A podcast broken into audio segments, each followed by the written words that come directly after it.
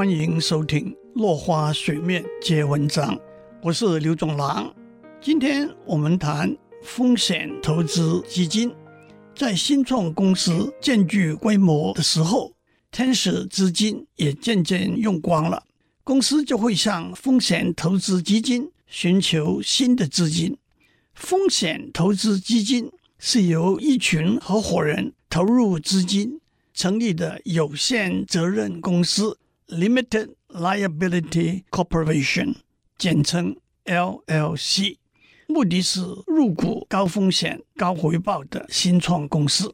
首先，有限责任公司这个名词有两个重要的观念：有限责任和公司。在美国，公司有股份公司和合伙企业之分。股份公司必须支付公司所得税。合伙企业不必，因此股份公司的持股人就得扛起公司跟私人所得税的双重负担。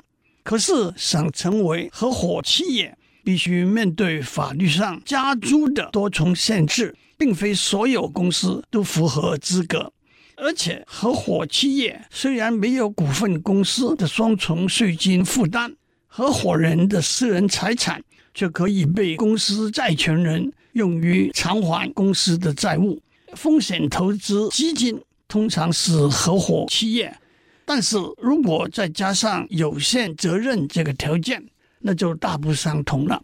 LLC 可以由全部的所有人共同管理，也可以由其中一个或者部分的所有人代表管理。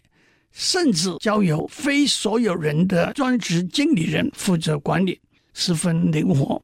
重点是 LLC 本身的债务责任与 LLC 所有人的私人债务责任是分开的。LLC 不必缴公司所得税，只需要缴交所得规费。LLC 对公司形式上的法律要求较为宽松。LLC 的所有权。基本上不能任意转移给他人。如果有外人想要加入，得经由全部现有的所有人同意。风险投资基金的合伙人大体上分成两种：有限合伙人和普通合伙人，也称无限责任合伙人。有限合伙人不参与基金的营运，对基金的责任也只限于其提供的资金。普通合伙人主导负责基金的营运，也因此负有营运的全部法律责任。换句话说，普通合伙人是带兵打仗的将军，被称为风险投资者。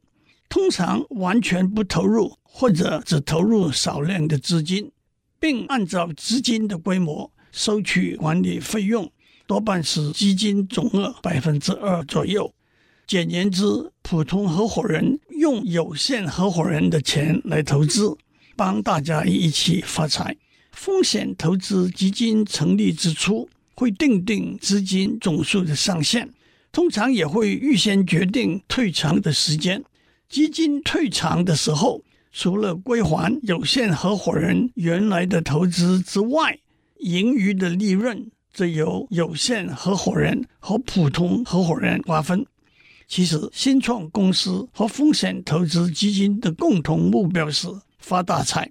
新创公司需要钱才能存活扩充，风险投资基金需要善用手上持有的钱来赚更多的钱。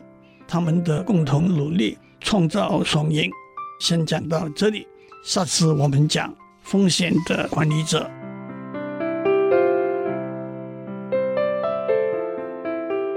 以上内容由台达电子文教基金会赞助播出。